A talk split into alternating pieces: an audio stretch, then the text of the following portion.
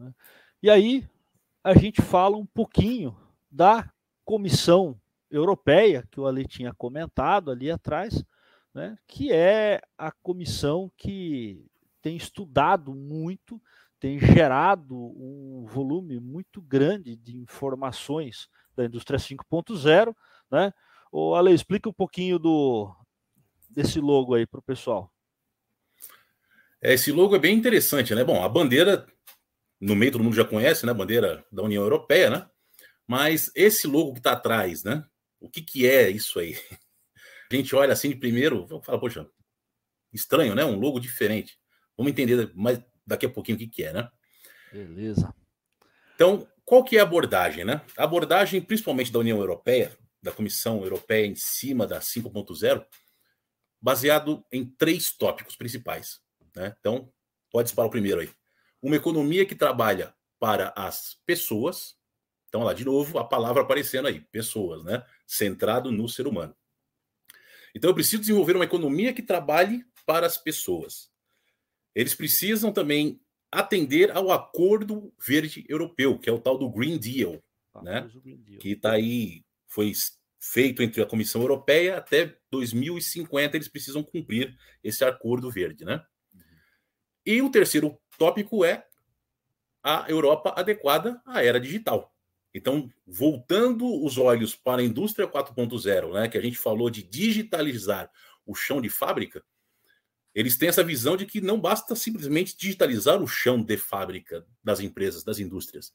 Eu preciso adequar a Europa, né, a economia europeia à era digital, né?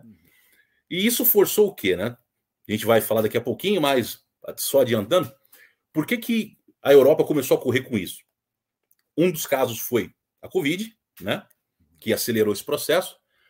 Um outro ponto aí foi a questão desse acordo verde, né? Que eles precisam reduzir o, o os níveis de carbono, né?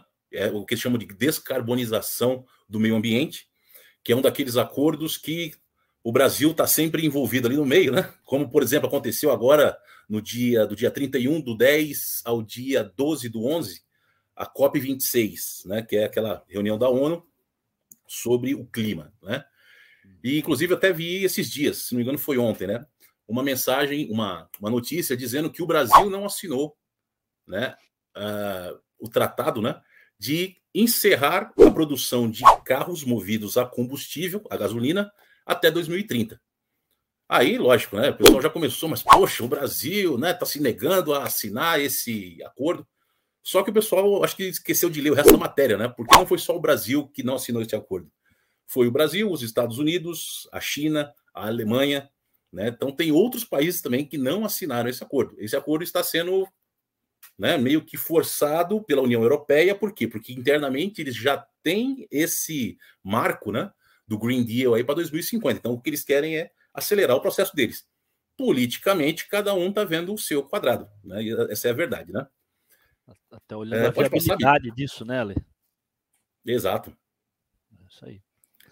E aí eles criaram né, uma comissão, que é o que a gente vai falar daqui a pouquinho, que é uma comissão justamente para estudar quais, quais que são as atividades que necessitam ser feitas, é, o que é que a Europa precisa mudar para entrar logo na era digital. Então é por isso que eles estão apressando, porque existem políticas europeias que dependem da indústria 5.0 caminhar. Né? Então você acaba reparando que não é somente uma questão uh, de tecnologia, é uma questão que acaba sendo político-social também. Né? Exatamente, exatamente. Né? E aí a gente falou do, do logotipo lá da, da Comissão Europeia, tá aí o, o logo, né, Ale?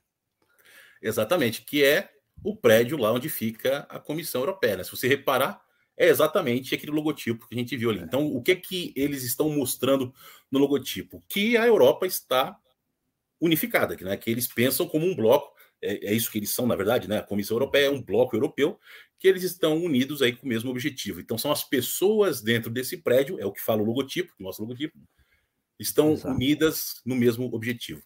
Exatamente. E mostrando que a estrutura é grande, né? Que é uma, uma estrutura robusta é, para fazer isso acontecer. Né? É, inclusive Exato. gerando documentos, eles têm apoio jurídico, tem uma série de, de questões uh, bem complexas sendo tratadas aí, né, por essa comissão. E aí, como a União Europeia está fazendo isso acontecer, né, gente? Como que a União Europeia está trabalhando para isso? Então, tem alguns exemplos aqui, né, que a gente traz para demonstrar o, o, vínculo que eles têm entre uma transição industrial né, e, e, os desenvolvimentos sociais. Então, o primeiro ponto, eles têm especialistas de organizações ali, né, um time grande de especialistas, especialistas que eles chamam de alto nível, tá, trabalhando com pesquisa e desenvolvimento, pesquisa em tecnologia, Tá? E aí tem do outro lado agências de financiamento tá? que discutem, discutiram todos esses conceitos ali durante é, é, workshops virtuais, né? Uh, ali entre 2 e 9 de julho de 2020, aí eles chegaram nesse grupo, que eles chamaram de ESIR, né? É, Economic and Societal Impact of Research, que é um grupo de que eles chamam isso, ó, peritos de alto nível, tá? Então, são pessoas, cientistas, é, mestres, doutores, tá? pessoas de nome forte na ciência, junto com universidades, laboratórios. Tá? E aí eles desenvolveram né, um, um relatório político sobre indústria 5.0. Mas o que seria um relatório político? Tá? Como tudo o que a Comissão Europeia faz? Então, a Comissão Europeia, esse é um dos principais objetivos dessa comissão, é gerar informações é, é, cientificamente válidas, né, com base em estudos uh, validados, estudos auditados, né, com, com publicações consistentes, é, e essas informações que eles geram são utilizadas pelos políticos para tomadas de decisão. Tá? Então, uh, o bloco econômico, né, a União Europeia, o governo, ele vai tomar, a ideia é que ele tome decisões baseadas né, em relatórios uh, válidos cientificamente, tá? principalmente né, com relação a, aos conceitos da indústria 5.0. Então, esses relatórios eles geram essas recomendações. Não são decisões, as decisões são políticas. Tá? Mas isso ajuda principalmente aí a gerar né, é, priorizações, né, prioridades mais consistentes. Tá? E aí tem um pouco dessa estratégia industrial que o Ale comentou. Tá? Uh, aí o Ale pode falar um pouquinho melhor para nós isso aí. É que aqui é justamente o histórico, né? De como é que a Covid acabou acelerando isso que eles já vinham conversando há algum tempo, né? Então, tá aí, é, até para a gente comentar um pouquinho, né? No dia 10 de março de 2020, foi o lançamento desse plano, né? De fazer uma indústria europeia com uma economia verde, né? Voltada para o Green Deal e voltando, voltada também para o digital, né? Então fizeram essa, esse evento, né? Teve o lançamento, foram mostrados ali quais que eram os objetivos, aonde que eles queriam chegar. E exatamente um dia depois da, dessa apresentação, o que aconteceu? A OMS falou: ó, temos uma pandemia mundial. Pandemia anunciada.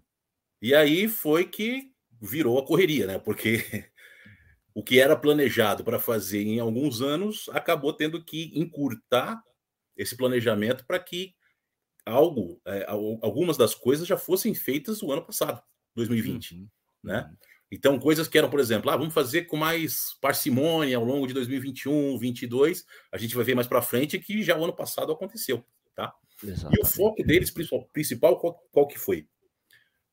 As PME, né? As pequenas e médias empresas, incluindo também, claro, as startups. Por quê? Porque eles têm essa consciência, né? Como a gente falou agora há pouco as grandes, é meio que natural as grandes empresas elas migrarem para a indústria 5.0. Por quê? Porque tem bala na agulha, né? Falando português popular. Uhum. Eles têm investimento para fazer essa evolução. Mas e as pequenas empresas? Quem é que vai ajudar essas pequenas, as médias empresas, as startups a entrar na 4.0, na digitalização 4.0 e poder futuramente, né, em um curto espaço de tempo, poder estar na 5.0 também. Então, Exato. a preocupação da, da comunidade europeia é essa, que essas pequenas empresas elas estejam inseridas, porque são elas que geram uma boa parte dos empregos, né? Isso Exato. acontece aqui no Brasil também. Se a gente for ver a quantidade de empregos que é gerado pelas pequenas e médias empresas, é, é gigantesca, né? É, são 52% dos empregos, né? 52% dos empregos no Brasil é, são gerados pelas micro e pequenas empresas. Ainda nem estamos falando das médias. É. Se incluir as médias, tem alguns dados, né, mas isso passa dos 70%, 80%, aí depende um pouquinho do conceito de média e tal. Né? Mas só das micro e pequenas empresas, é um dado levantado pelo Sebrae, né, já são 52% dos empregos. Então, a gente se preocupa muitas vezes com as empresas grandes, né? É, ações de governos, é, muitas vezes priorizam ali o salvamento de empresas grandes, uh, porque quando quebra uma empresa grande, aí são muitos empregos de uma vez, a mídia né, talvez tenha uma atenção maior, né, mas quando a gente pensa nas micro e pequenas que são mais vulneráveis, né, o volume de empregos é, é, que se perde é muito maior. E aí a União Europeia e a Comissão Europeia né, estão, como a lei comentou, de olho nisso. Né? Então, um dos pontos é isso que está aqui embaixo: né? aumento da resiliência, que a gente falou lá atrás, né? combate aos atrasos nos pagamentos e apoio à solvência. Quer dizer, para que a empresa né, é, é não quebre, para que a empresa consiga receber também o que ela tem para receber né, consiga pagar o que ela tem para pagar né, e saia mais forte é, da crise. Né? E aí Isso, a gente entra. É, e olhando, Abílio, para o nosso quintal mesmo aqui, né, para o Brasil, uhum. se a gente analisar quantas empresas grandes passaram por problemas o ano passado, né, que foi o, o ápice da, da crise, né? Uhum. E elas acabaram se é, ajustando, né? E estão aí firme e forte, conseguiram passar pela essa crise. E aí vem a pergunta: quantas micro e pequenas empresas quebraram o ano passado. Foi um volume. É justamente por falta de é, políticas e incentivo que esses profissionais, né, esses empresários pudessem permanecer com as portas abertas e manter o emprego dos funcionários, né? Então realmente é uma coisa aí que eles têm essa preocupação e nós deveríamos aqui no Brasil também já começar a nos preocuparmos com isso, porque nós vimos isso acontecer aqui na prática, né? A quebra das pequenas e microempresas, né? Exatamente, exatamente. Né? E aí, o que a, a União Europeia deixou ali documentado né, de lições aprendidas com, com a crise da Covid? É, é, isso também é um conjunto de documentos é, bastante interessante, né, é, que a crise da Covid ela afetou muito a economia, tá? e esse impacto ele varia né, entre esses ecossistemas e tamanho de empresa, como a gente comentou. Né? Só que a crise ela expôs aqui a interdependência dessas cadeias de, de valor globais e o, mostrou ali o papel crítico de um mercado único integrado, né? que é esse mercado que a gente vive, que ah, eu compro todo o alimento de um país, eu compro todo o eletrônico de outro país, eu consumo todo o serviço de internet de um país, eu consumo todo o serviço é, é, de nuvem do outro, e aí a gente começa a ter uma dependência muito grande dessa cadeia global. Isso ficou muito evidente né, com o fechamento ali de mercados por algum momento em função da própria Covid. Uh, depois, né, da Covid, né, o, o, o problema lá do canal de Suez. Então, isso ficou assim bastante exposto e aí a Comissão Europeia, a União Europeia já começou um outro trabalho, né, olhando alguns números, então a gente teve aqui, ó, 6,3% de declínio da economia da União Europeia. Não estamos falando de um país, nós estamos falando de um bloco econômico que é quase um continente inteiro. Né? É, 60% das pequenas e médias empresas relataram queda ali no volume de negócio. Então, é um volume grande, 24% de queda no comércio, né, dentro da União Europeia, não estamos nem falando de importação e exportação, tá? E aí, né, 1,7% de perda nos empregos, que representa 1,4 milhão de empregos. Né? E 1,4 milhão de empregos, a gente pode colocar aí é, tranquilamente 3 milhões de alimentados.